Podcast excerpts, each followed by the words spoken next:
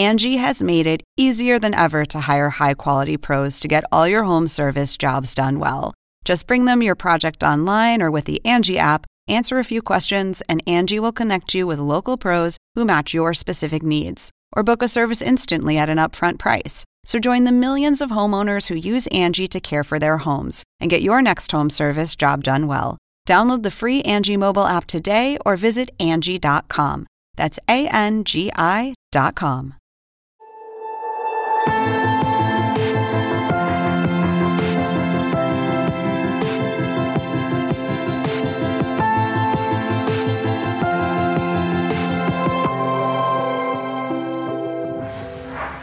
Todavía se desconoce cómo Vladimir Putin piensa rehacerse con ese control absoluto de su ejército que al menos se pensaba en el pasado él tenía.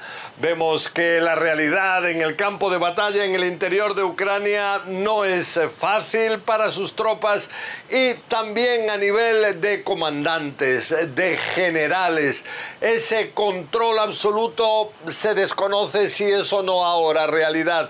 Vimos la muestra más clara hace tres semanas o más cuando los eh, mercenarios de Wagner intentaron realizar un Posteriormente, Putin se reunió con 35 de sus comandantes, entre ellos el líder Yevgeny Prigozhin, e intentó que cambien de comandante en jefe.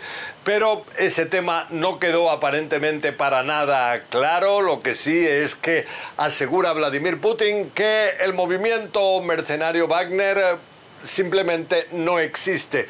Asegura él que pueden ser una realidad, pero es algo que para nada está reconocido por el Código Penal en su país.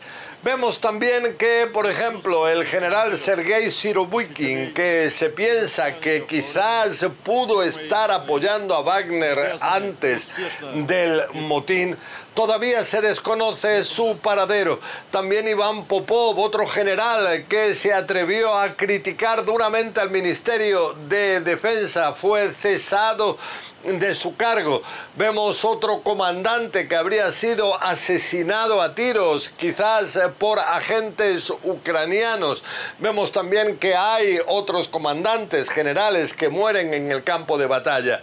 Entonces todo esto hace dudar sobre realmente hasta qué punto Putin controla la situación.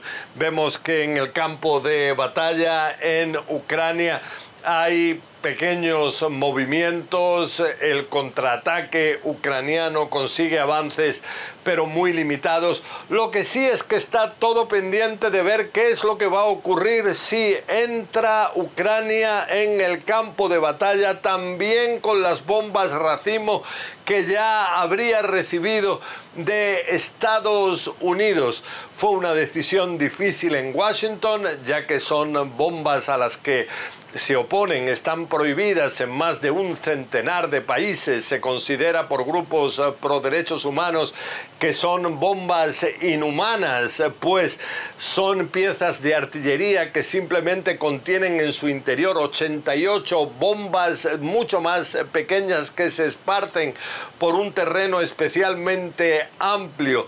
Son eh, realmente letales, peligrosas, como minas muchas veces, y todo esto Dicen en Estados Unidos que decidieron suministrar estas armas porque ya Rusia, según afirman, las utilizó en el pasado en esta guerra.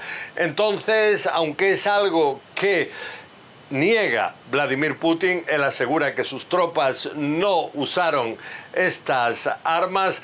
Ahora, cuando Ucrania asegura que algo así puede tener un efecto decisivo en el campo de batalla, Putin asegura que también sus tropas entonces podrían comenzar a utilizarlas y todo esto en cualquier caso puede hacer que estas bombas de racimo en ambas direcciones aumenten la gravedad de este conflicto.